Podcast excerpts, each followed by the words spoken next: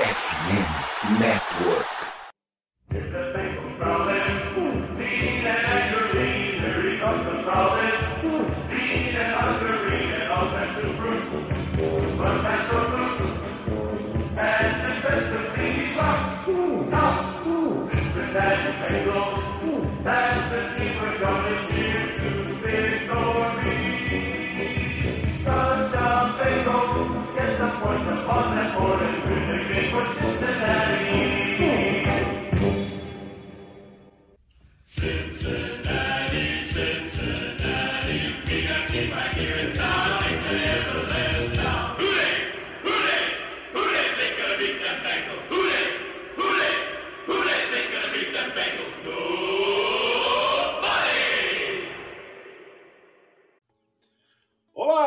Seja muito bem-vindo ao podcast Who Day BR, a casa do torcedor do Cincinnati Bengals no Brasil.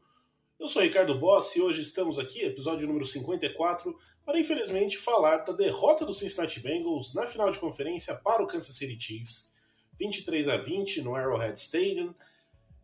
Ah, difícil, difícil ter palavras para dizer, para me expressar a respeito disso. Mas para ajuda, me ajudar nessa triste tarefa, temos aqui Conrad Aleixo. Tudo bom, Conrad? O que, que aconteceu?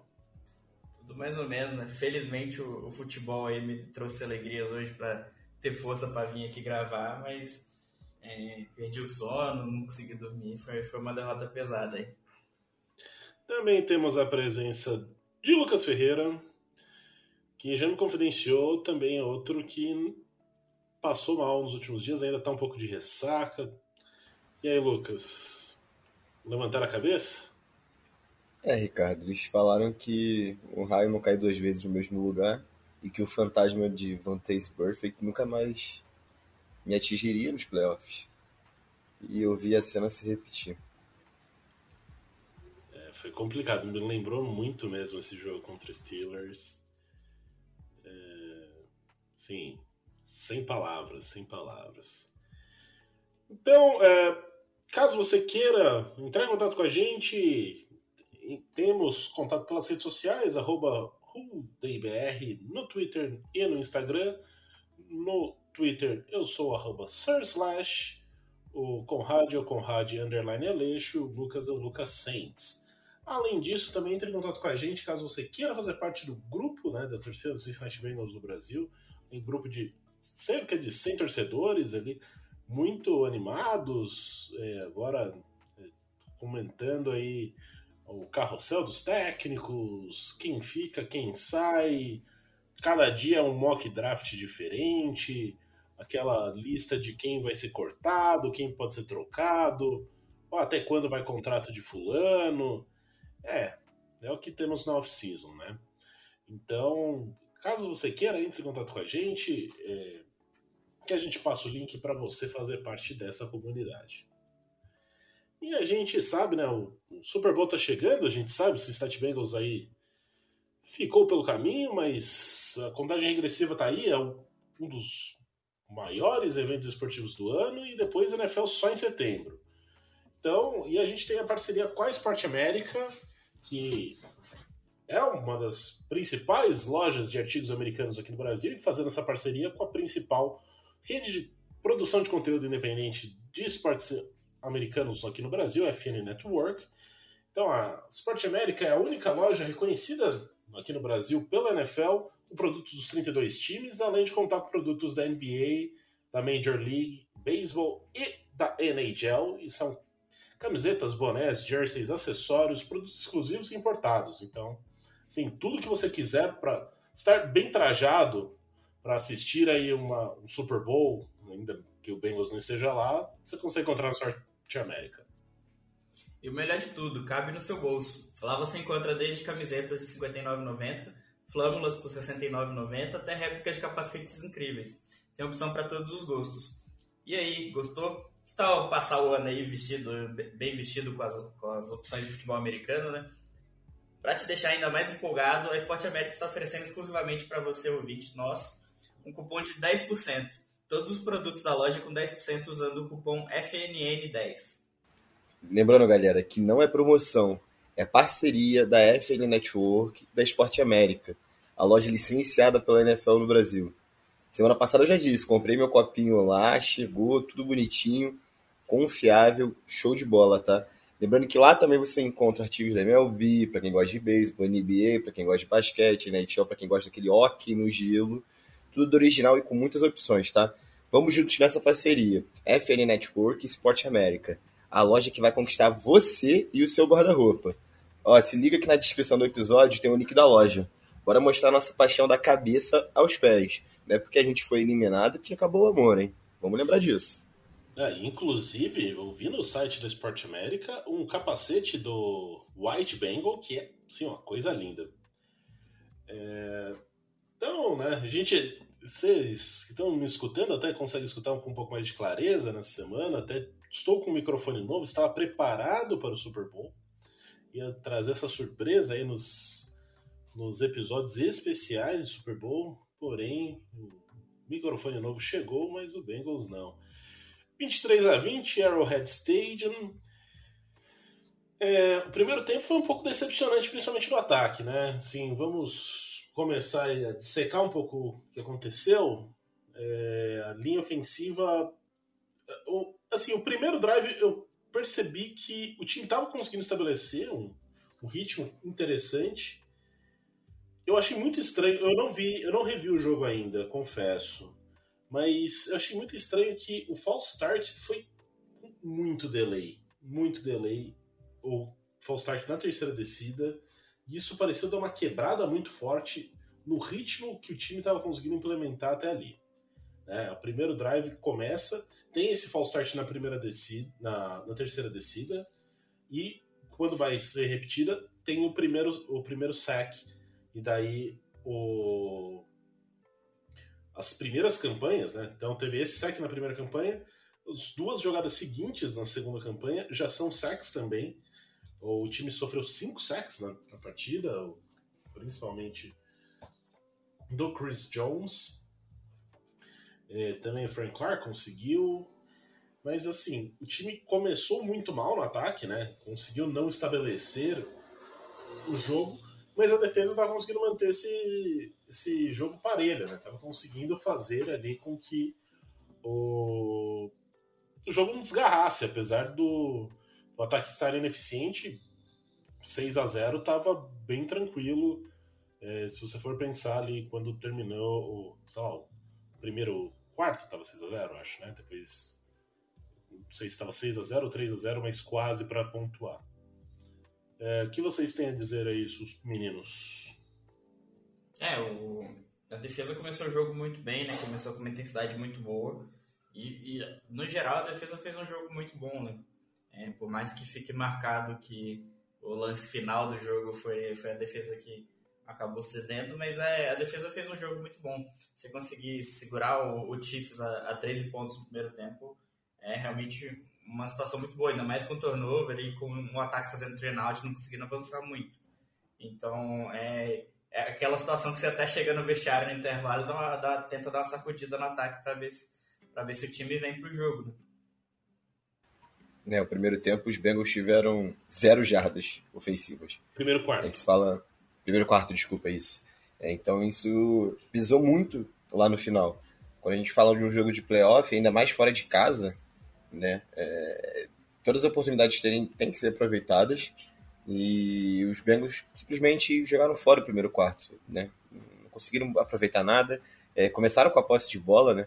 Então, assim, se começasse mal, ainda ia ter que enfrentar o Chiefs no segundo tempo, com, com eles começando a posse de bola. Foi um three and out perfeito.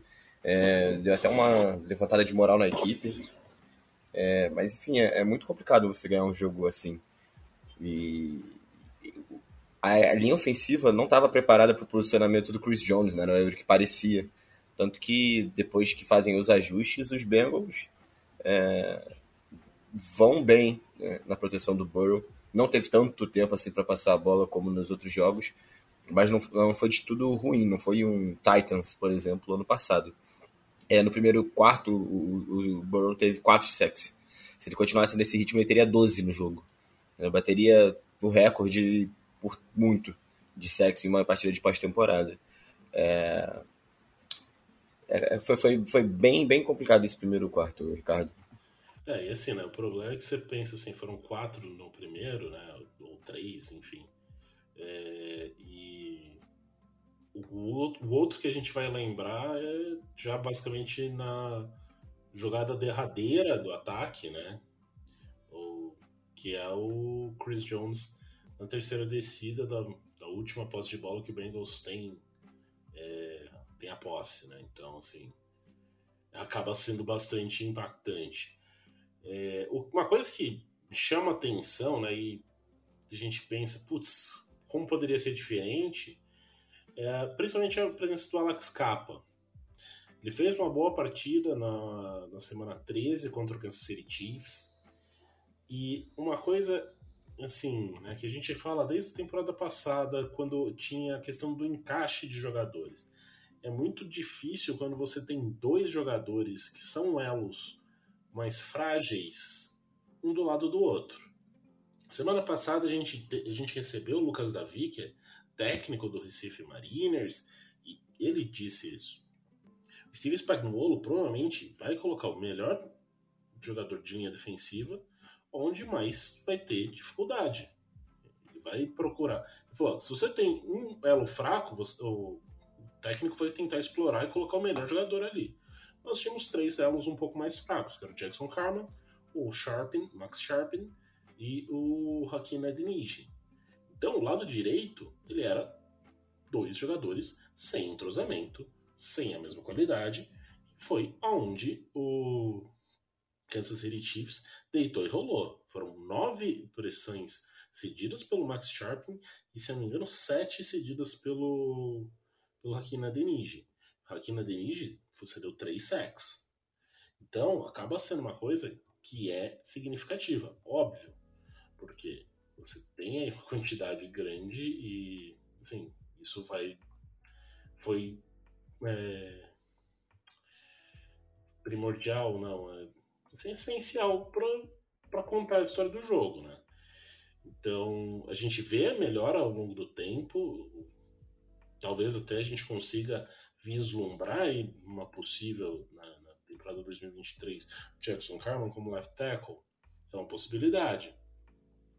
Mas é, é muito complicado você estar tá enfrentando uma defesa que tem Frank Clark, que tem o Chris Jones, que é, é ao Pro, é, tendo um jogador, tem vários jogadores abaixo. Então você tem sacks. Eu acho que foi um sack do Frank Clark no começo do, do jogo que o Jackson Karma, assim, ele consegue dar o primeiro contato, mas ele abandona a jogada no meio e isso faz com que o o Burrow seja sacado. Então, sim, ele não pode simplesmente parar de bloquear no meio porque ele acha que já terminou a jogada, a jogada ainda estava desenrolando. E, assim, foi um pouco complicado. Eu gostei de algum, algumas atitudes do time, né? É, o, o Kansas City Chiefs estava pressionando muito pelas pontas e muitas vezes deixava o meio bastante desguarnecido, o que fez com que o Callan e o Zach Taylor chamassem algumas corridas do Joe Burrow, inclusive foi uma, foram jogadas que é, empolgaram o torcedor. Teve uma jogada, inclusive, que o Joe Burrow é, mostrou um pouco de swing, né? Mostrou ali um remeleixo é, para cima do Nick Bolton.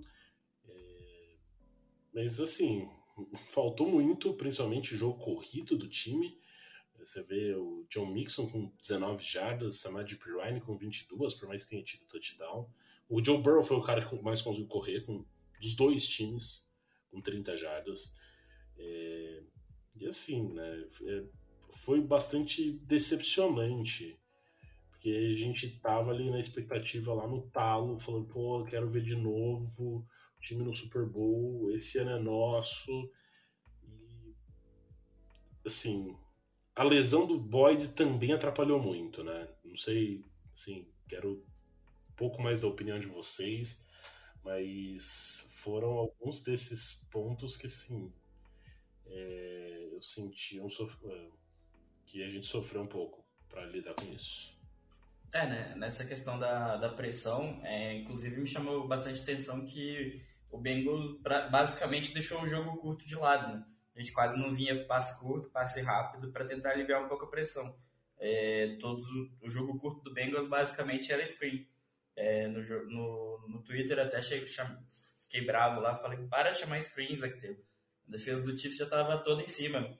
E várias vezes você viu o Burrow até jogando a bola fora porque já via que, que a screen não ia dar certo e tudo.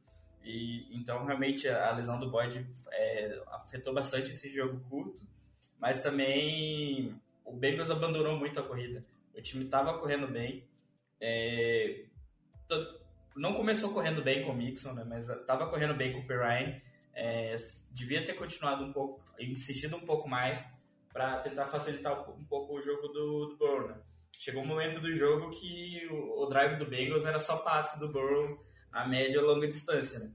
É, tudo bem que ali no, no final do segundo quarto, que a gente conseguiu os dois field goals, é, a linha ajeitou e o time conseguiu se é, ajustar e o Burrow tinha tempo para achar os recebedores livres. Mas é, não dá para você viver só disso o jogo inteiro. Né? É, e no final da partida, os Chiefs começaram a dobrar, né?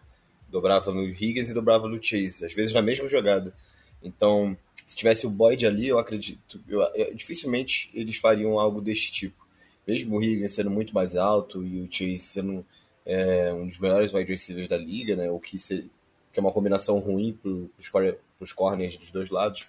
Quando você tem um Boyd ali no meio, é uma oportunidade de, de abrir essa marcação para os dois wides principais do time, né? Hayden Hurst tem um desempenho bom. É, acredito que ele foi melhor esse ano do que o Yuzoma foi ano passado, mas ele não tem o, o calibre do Boyd. E que fazia, fez uma, bons sketches ali enquanto ele esteve em campo ainda, né? É, o, Boyd, né, assim, na campanha que o Bengals conseguiu pontuar pela primeira vez, ele conseguiu 40 jardas. E foram em duas recepções e assim, naquele momento eu não vou lembrar quantas jardas exatamente o time tinha, né? Porque assim, apareceu um gráfico, mas era assim: o time tinha 60 jardas e 40 era no Boyd. Só que ele se machucou. É... E daí o time foi forçado a chutar um field goal, né? É... É, a, gente fala também bastante que o Mixon é, é uma arma quando tá em campo aberto. É, a gente não teve quase. Acho que só teve um passo para ele que não foi em screen. Ele recebeu três e foram duas screens. Então, realmente faltou usar ele ali como arma também para aproveitar esse meio do campo, principalmente que era um mismatch bem grande ele ali contra os linebackers no passe. Me pareceu um jogo muito nervoso, sabe? De ambos os lados, é, em todos os aspectos. É, o, o emocional, ao meu ver, pesou muito. Essas provocações durante a semana, é, parece que foram para dentro de campo, ficaram na sideline com os coaches, é, dos, dois, dos dois lados, sabe? Mahomes cometendo erros que ele normalmente não comete, é, as, as, chamadas é, não tão criativas. Não que as chamadas do Bengals sejam criativas no ataque, mas elas funcionam na maioria das vezes. E pareceu muito pobre, né? Tanto que a gente vê as duas interceptações do Burrow são, são passes forçados do fundo, que normalmente ele faz para o Higgins mesmo, porque ele é mais alto e ele vence o, o DB.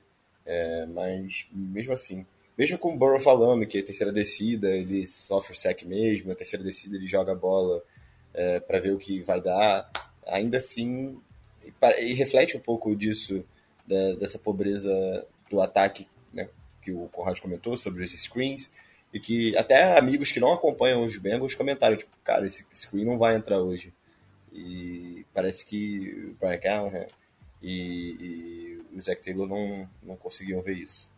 É, eu tenho, eu tenho uma opinião um pouquinho diferente disso, de provocação. Eu acho que provocação não acaba não entrando em campo, não afeta desempenho. Só que é, eu via bastante o Zac Taylor é, nervoso, principalmente por causa do, dos erros da arbitragem. Eu prometi que, que não ia falar aqui no podcast sobre arbitragem. É, não vou, só vou falar desse quesito que o, o Zac Taylor, principalmente, estava bastante nervoso com, com a arbitragem. É, teve até uma, um vídeo dele falando que the NFL is rigged, né? Que durante o jogo, que ele realmente estava bem nervoso do que estava acontecendo. E eu acho que isso que afetou ele. Eu acho que a provocação em si faz parte do jogo e atleta tem que estar preparado para lidar com isso. Isso não, não tem que servir de motivação a mais para ninguém, não.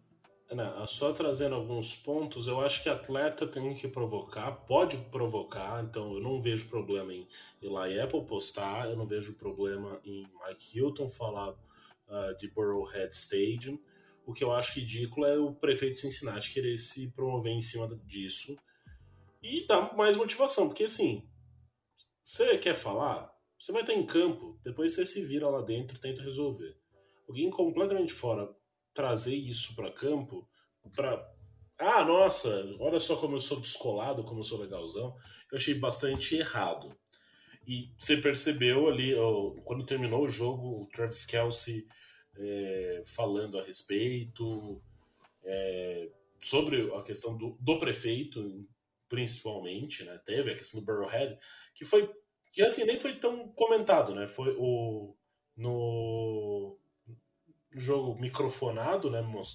Falaram do, do Burrowhead, daí a torcida acabou pegando um pouco, a gente até comentou no último episódio, mas é, foi assim, bem tranquilo.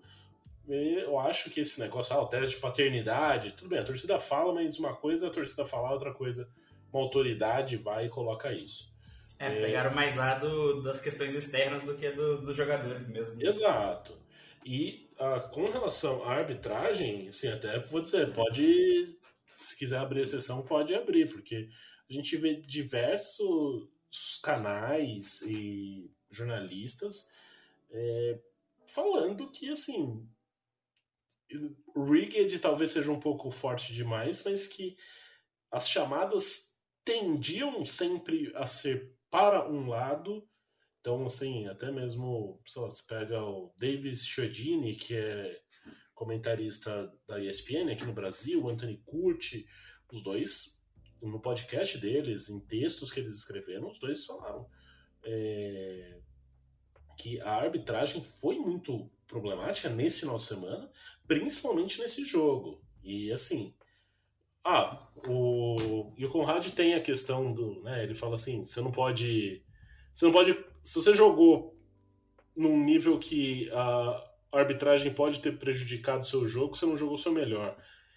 Concordo, mas sim, foi complicado a consistência dessas chamadas. Então, acaba sendo muito difícil. É... E assim. O Ricardo. Aquela... É a sensação de impunidade, né? É uma sensação de tipo, porra, por que pro meu lado nunca é e pro outro lado é? A arbitragem da NFL é assim há 10, 15 anos. Eu assisto a NFL há 10 anos, 15 anos e ela é do mesmo jeito, são os mesmos árbitros, são os mesmos erros e acontece semana após semana, temporada após temporada. Esse ano a gente viu os Bengals passarem por isso algumas vezes. É, no jogo contra o Patriots, por exemplo, aquele fumble do, do Mac Jones, é, eu, eu, concordo com, o Rádio, você não, não pode depender da arbitragem. E, assim, sim, são chamadas que a gente contesta, etc, etc, mas o motivo da derrota não foi esse. O motivo da derrota não foi o empurrão do Asai, entendeu? São outros fatores que fazem com que o time precise dos detalhes para vencer. E num jogo tão apertado como esse, de três pontos, esses detalhes acabam aparecendo. Mas ah, eles aparecem porque o ataque não foi bem, porque as chamadas talvez ah, ofensivas não foram tão boas, e etc, etc, etc. É válido lembrar que os Bengals ganharam três vezes do Chiefs, mas ganharam três vezes por três pontos, estando atrás do placar durante boa parte da partida, né, nos dois primeiros jogos, ficou atrás do, no, último, no, no último jogo, no quarto quarto. Então, assim, a arbitragem da NFL é ruim? É, sempre foi. É, são os mesmos árbitros que apitam durante décadas? Sim, são os mesmos árbitros que apitam. Então, ano que vem, o Burrow vai ver de novo esse mesmo árbitro, vai ver o, o, o árbitro do jogo do, do, dos Patriots, e assim vai. Então, o time precisa se sobressair, passar por cima disso.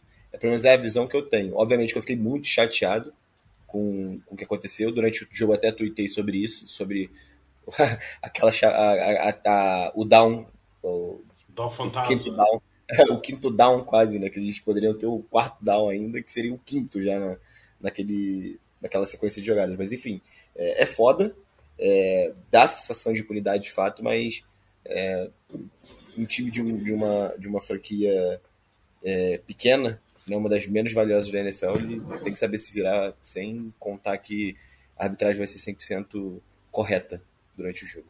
Desculpa te interromper, tá, Rádio, que eu vi que você ia começar a falar. Não, tranquilo. É...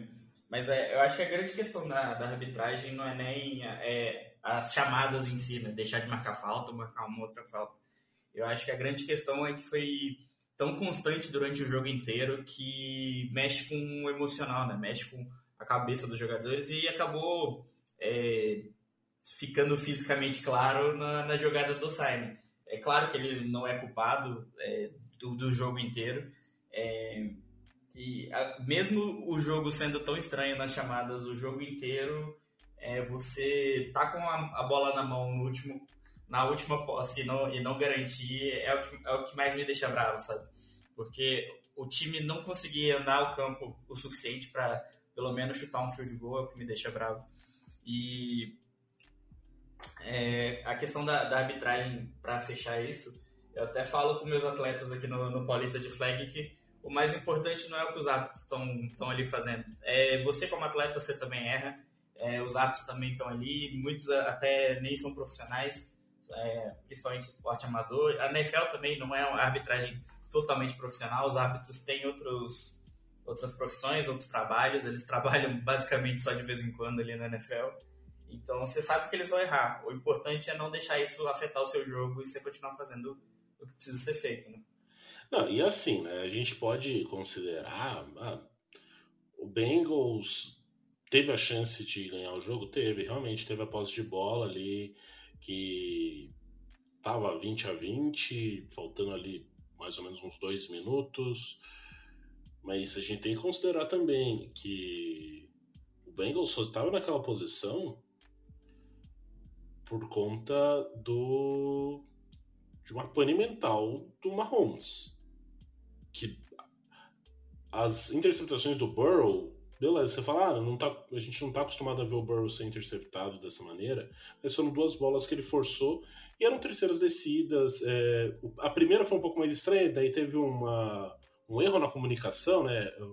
O, o Higgins consegue uma vantagem e ele, o Burrow tenta aproveitar essa vantagem, só que o Higgins vai para fora, a bola vai para dentro. Esse aí ficou confusa. A outra, eu achei completamente é, justificada até. Foi melhor que os punts que o Christmas poderia fazer, né? Exato, porque era uma terceira descida, se entrasse era quase um touchdown, é, ou já deixava o time muito, muito perto de chutar um field goal. Foi uma baita defesa, foi uma baita jogada defensiva que o safety ele chega na hora, dá um tip e a bola cai no colo do, do corner. Seja, tinha uma marcação dupla, mas uh, a gente viu duas, pelo menos, outras jogadas. Uma, o, o touchdown do T. Higgins foi com marcação dupla e teve uma bola no Chase também que na quarta foi, descida. Na quarta descida, realmente, que o time chamou em marcação dupla e confiou no receiver.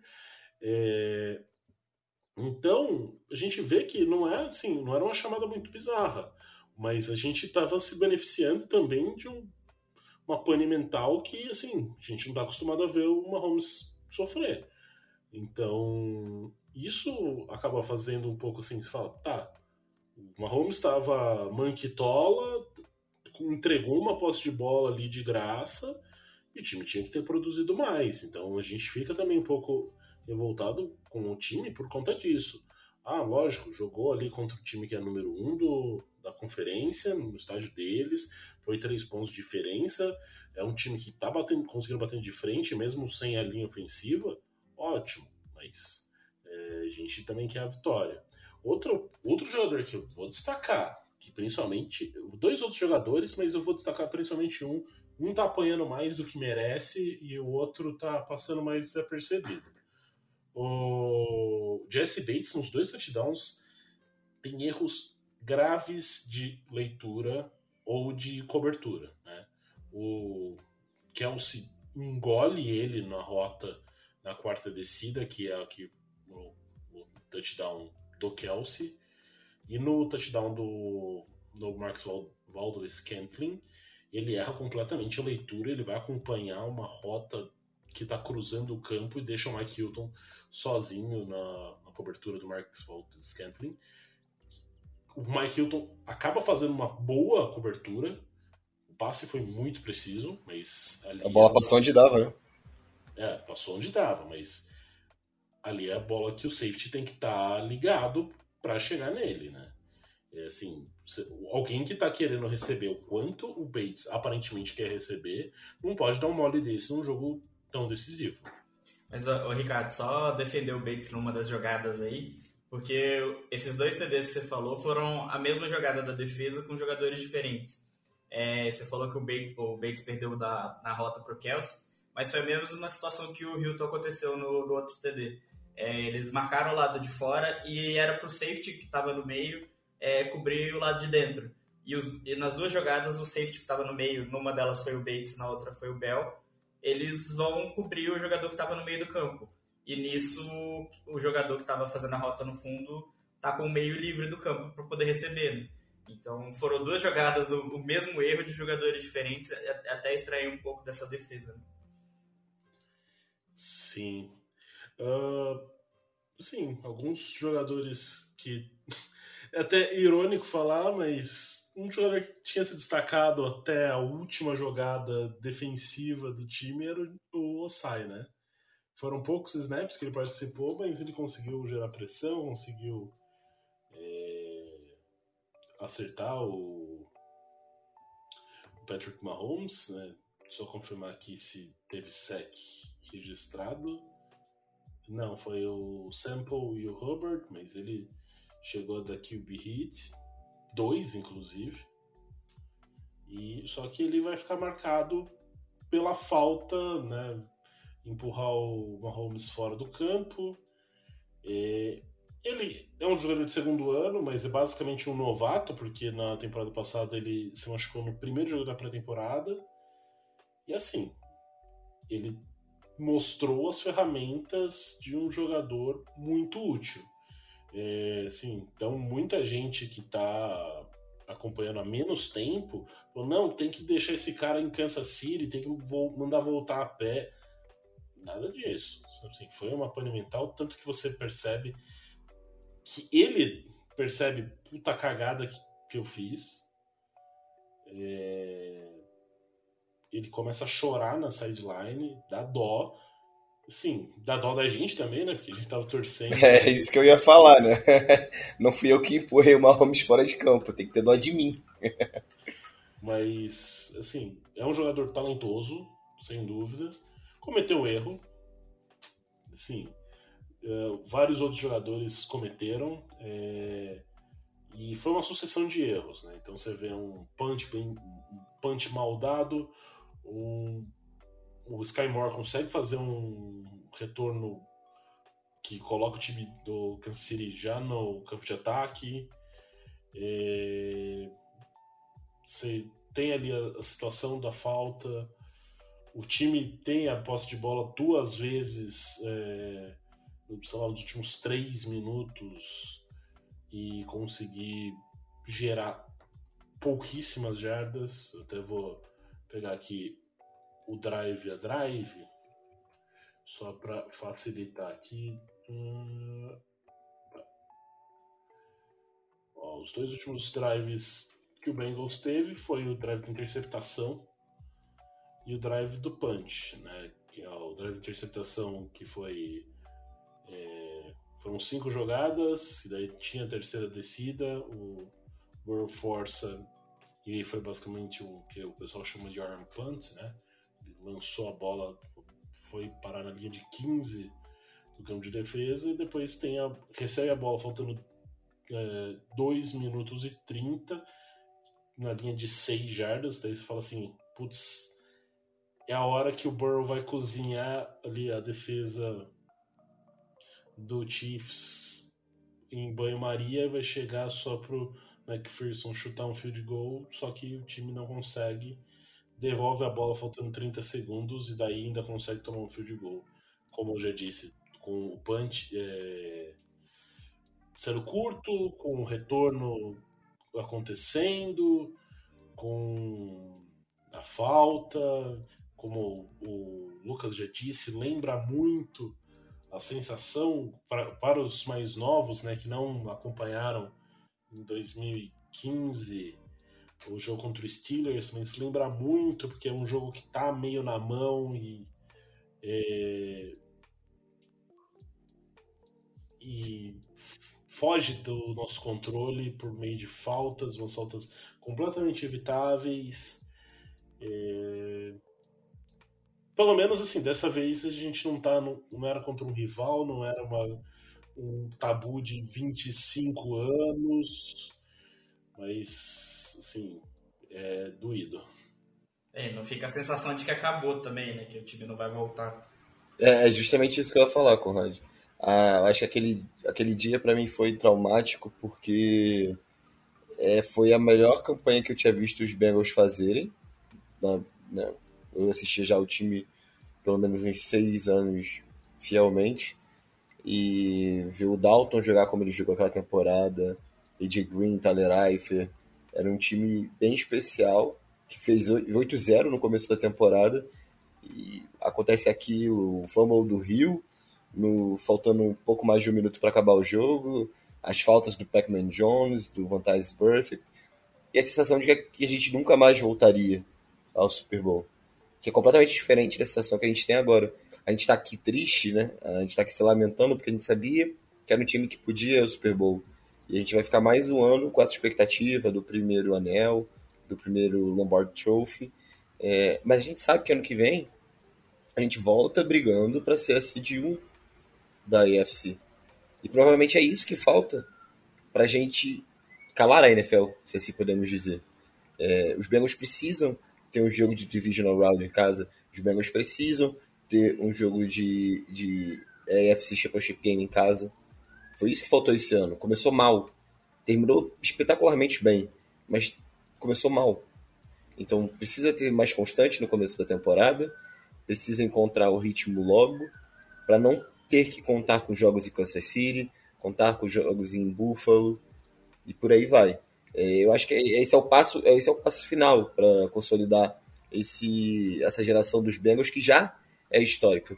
Os Bengals nunca tinham ganho um jogo fora de casa da NFL, né, nos playoffs, ganharam três, né, contando ano passado e esse ano.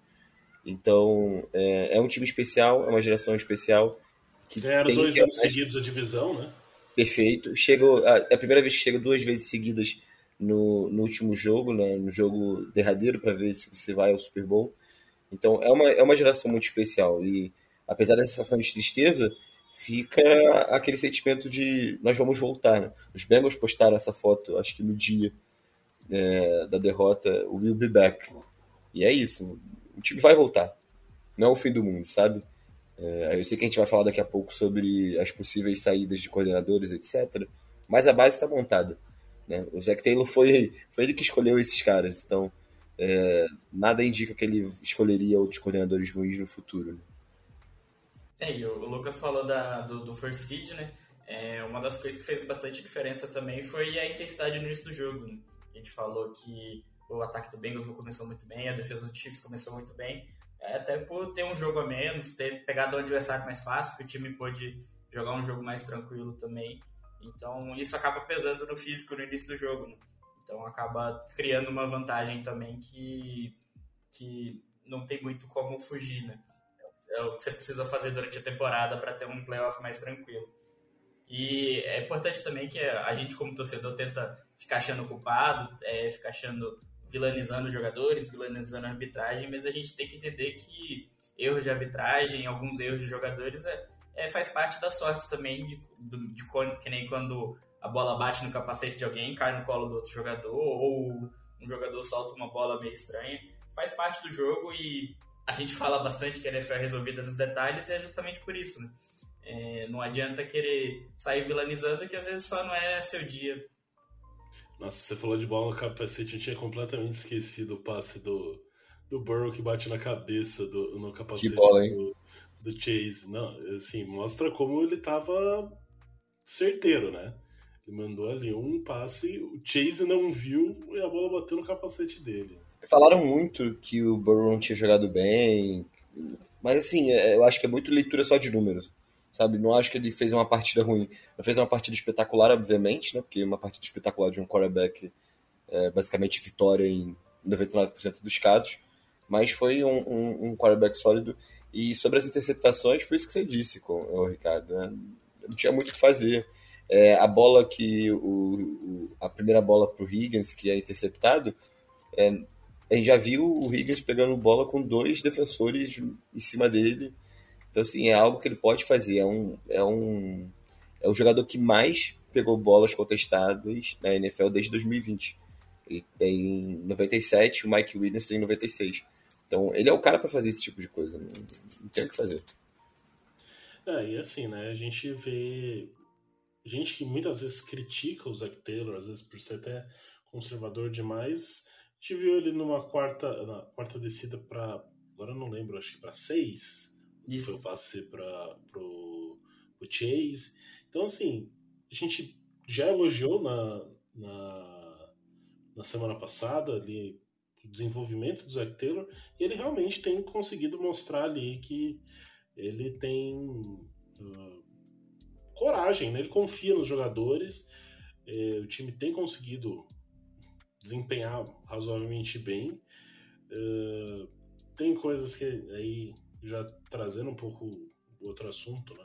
A gente não sabe o quanto é mérito dele, quanto é mérito dos coordenadores, mas aparentemente, assim, o time tá na mão dele, né? É um time que se gosta muito e conseguiu render muito além do que é esperado ou que é comentado ao redor da liga. Uma vez que o time, né, assim, quem você escutava, ah, nenhum deles foi ao pro, nenhum deles foi é, é, nem de jogadores nem de imprensa. O único que era comentado para ser possível era o Joe Burrow.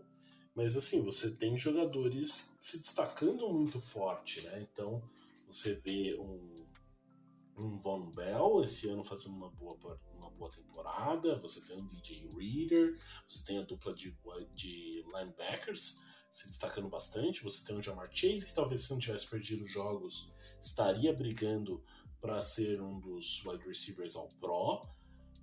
E daí você vê, olha assim, será o quanto é, o trabalho do Zach Taylor também tem a questão de Luana Romo e de, do Callahan é, nas chamadas e no desenvolvimento desses atletas. Bem, por mais que a gente fala que a comissão técnica está bem, no, no final do, das contas são os jogadores que jogam. Sim. A comissão técnica pode ajudar, mas é, depende do desempenho dos jogadores. Né? E é um time extremamente talentoso que as principais peças pelo menos jogam mais um ano, sabe? então é, tem as renovações para fazer. Nós vamos fazer podcast no, nos próximos, nas próximas semanas falando sobre mais sobre isso. Mas é, a base está aí, sabe? E a base vai continuar. É, não há para que ter medo dos Bengals terem acabado. A janela de playoff. Foi o que o Burrow disse: a janela de playoff dos Bengals é enquanto o Burrow estiver lá. Ele não falou dos Bengals, ele falou dele. Mas eu estendo isso para a franquia. Enquanto o quarterback do calibre dele estiver em Cincinnati, o time é candidato ao Super Bowl. E nada vai tirar isso dos Bengals, a não ser que um desastre, uma lesão catastrófica aconteça com o Burrow. Que Deus me livre se não aconteça.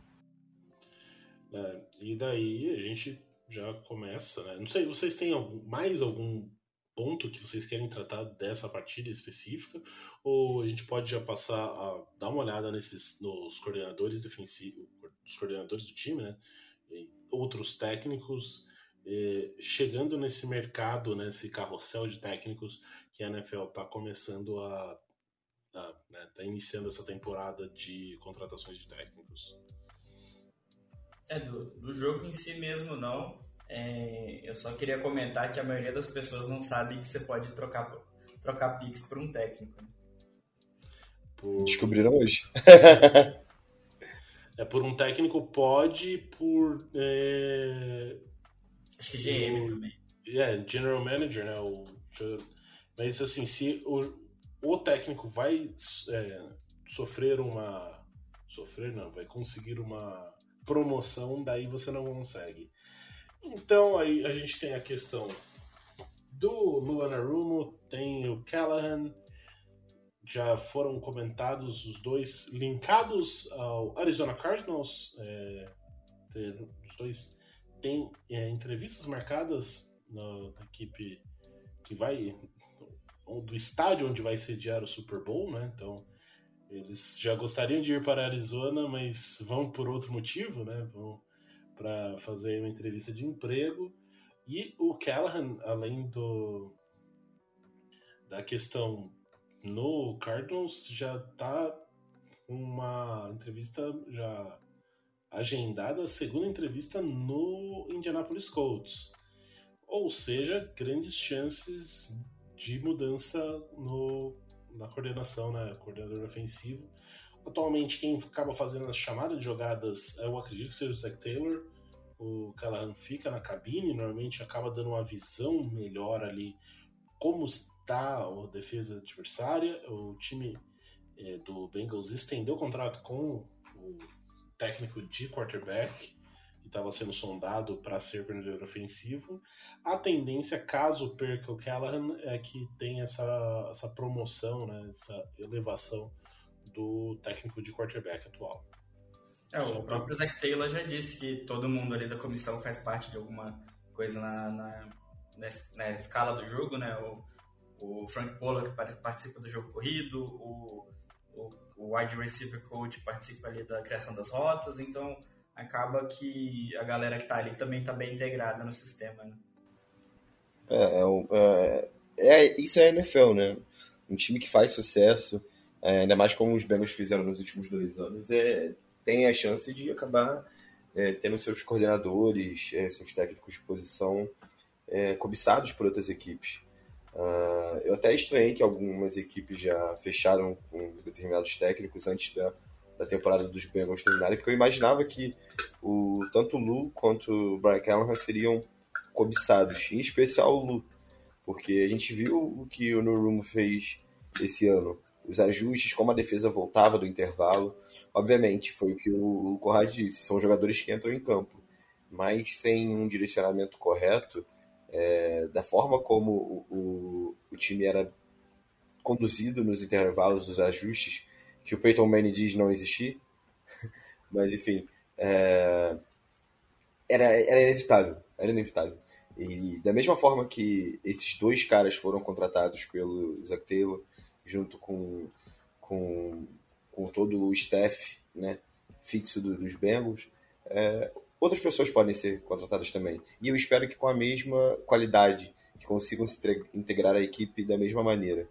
É, se forem os dois forem contratados, um pelo Colts e pelo outro pelo Cardinals, eu vou lamentar muito, obviamente, porque eu odeio mudanças. Ia ser uma grande mudança na, na, equipe que eu torço. Mas desejo toda sorte, toda sorte. Em especial pro, pro Luan que iria para a NFC. O cara que fica na NFC ele tem que sofrer um pouquinho, pelo menos pra gente. É, só trazendo aqui o nome certinho, o técnico de quarterbacks o Dan Pitcher.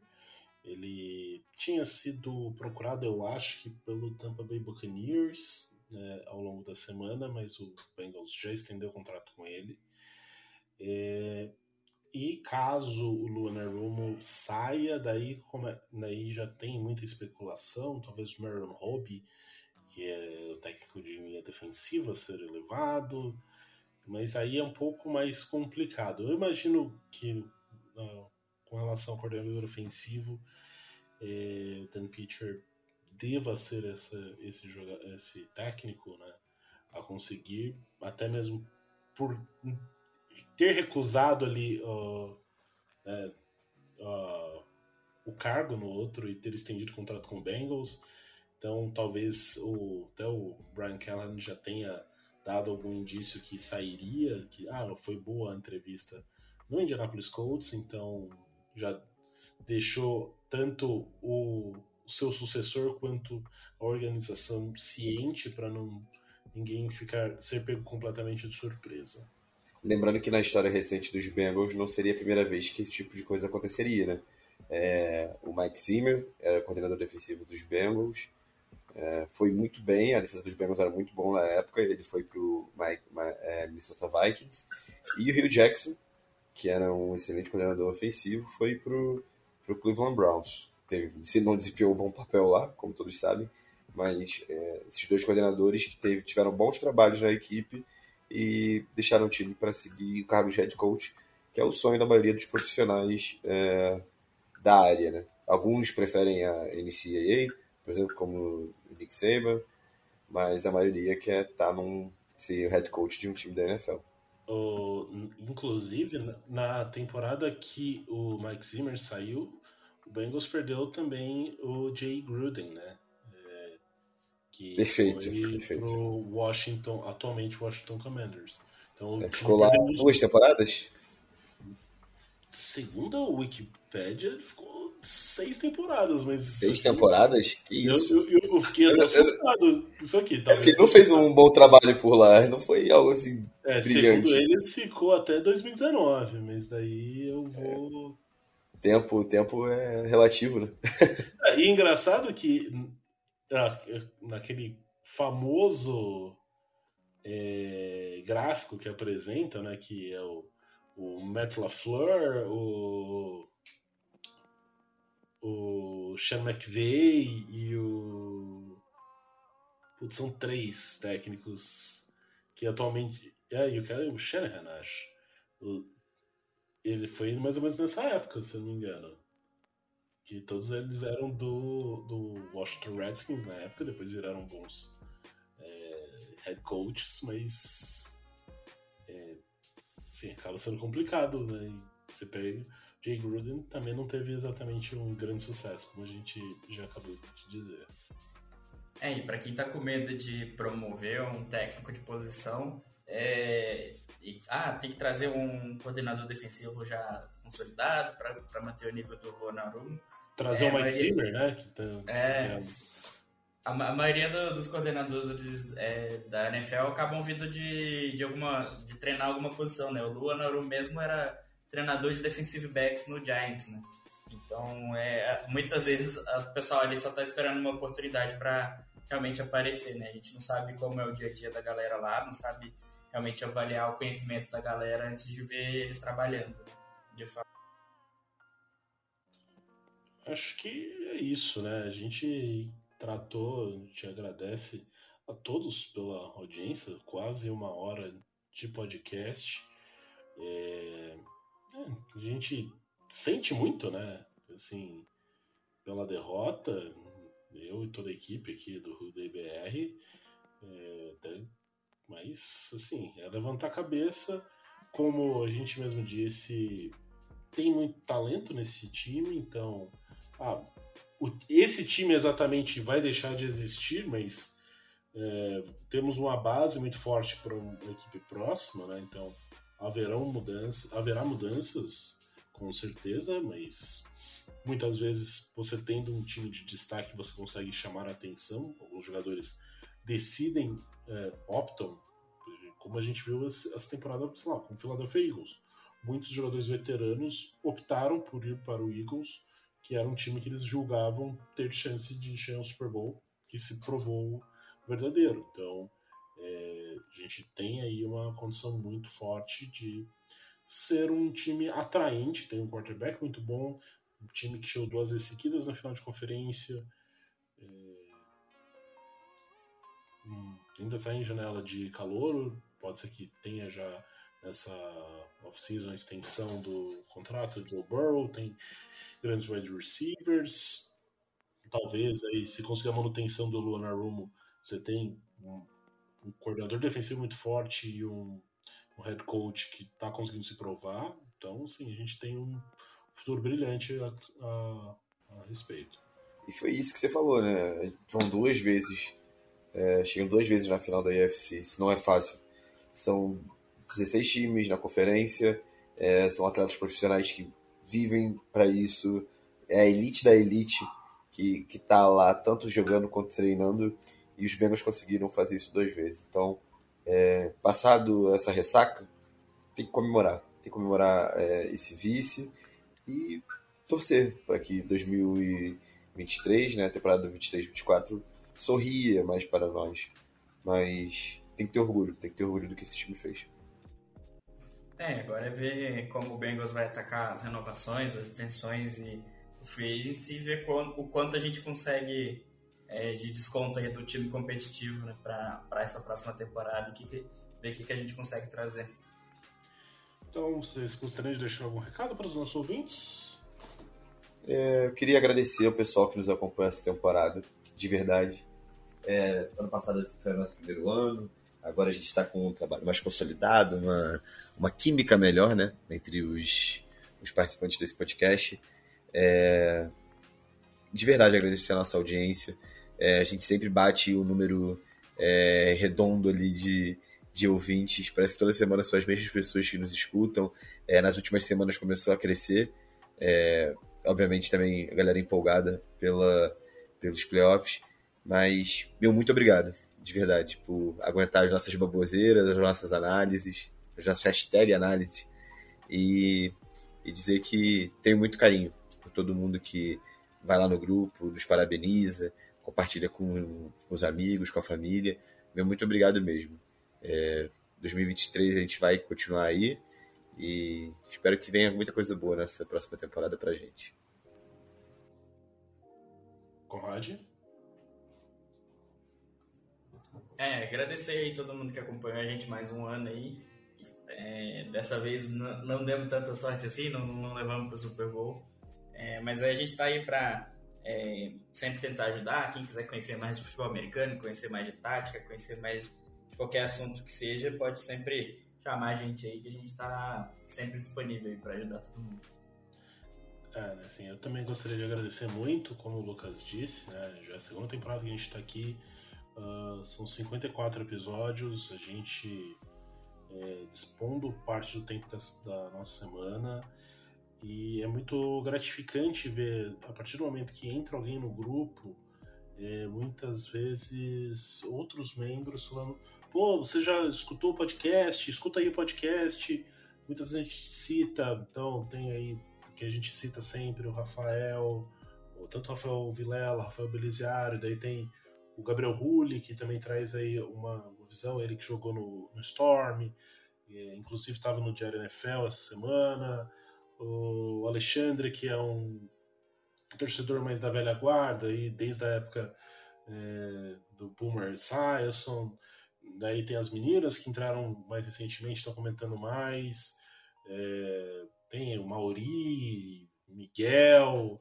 Eu, se eu ficar falando, eu sempre vou acabar esquecendo alguém, alguém vai ficar assim, sentido. Mas assim, é um pessoal que tá sempre ali, né? O Fabinho, o, o Hector, que também já fizeram, já fizeram participações aqui. Assim, a gente agradece muito, é, é muito gratificante. Uh, a gente, assim, não, o episódio da última semana talvez é, rivalize ali com o título de conferência do ano passado, o Super Bowl, mas assim, foram uh, uma audiência assim muito expressiva, muito expressiva mesmo, que a gente Pô, é, quando eu e o Conrad a gente gravou a primeira vez, a gente não imaginava que a gente ia ter tanta gente querendo escutar alguém falando sobre Cincinnati Bengals, assim. A gente, ah, vamos gravar, mas pô, se não der certo, também a gente aborta a missão. E aí já 54 episódios, entrou no caminho, entrou o Lucas, também trazendo aí uma todo, uma, uma, todo um molejo, toda uma malemolência e uma qualidade jornalística aqui para o nosso podcast. É, e sim, agora até comprei um microfone novo, não dá para falar que não vou participar né, na próxima temporada, então estamos aí, contrato renovado. É, quem vai ficar no Bengals a gente não sabe, aí tem vários jogadores, vários titulares que estão que estão aí em final de contrato, mas acho que uh, os contratos do pessoal aqui do podcast aparentemente está todo mundo com o contrato estendido. e caso alguém aí queira participar, sempre a gente deixa a porta aberta para ter a participação do ouvinte, manda áudio para gente, a gente É, principalmente off-season, a gente não vai ter tanto assunto assim, a gente vai abrir um pouco mais de espaço para o ouvinte. É, a gente agradece muito o carinho que vocês têm, a fidelidade que vocês têm. E, sim, sério, um carinho muito forte. É, a gente não tem palavras para agradecer tudo que vocês fazem por a gente. É, sim, só não posso agradecer mesmo. E acho que é isso, né? Roma 2023. Who day? Who day? Who day? Who day?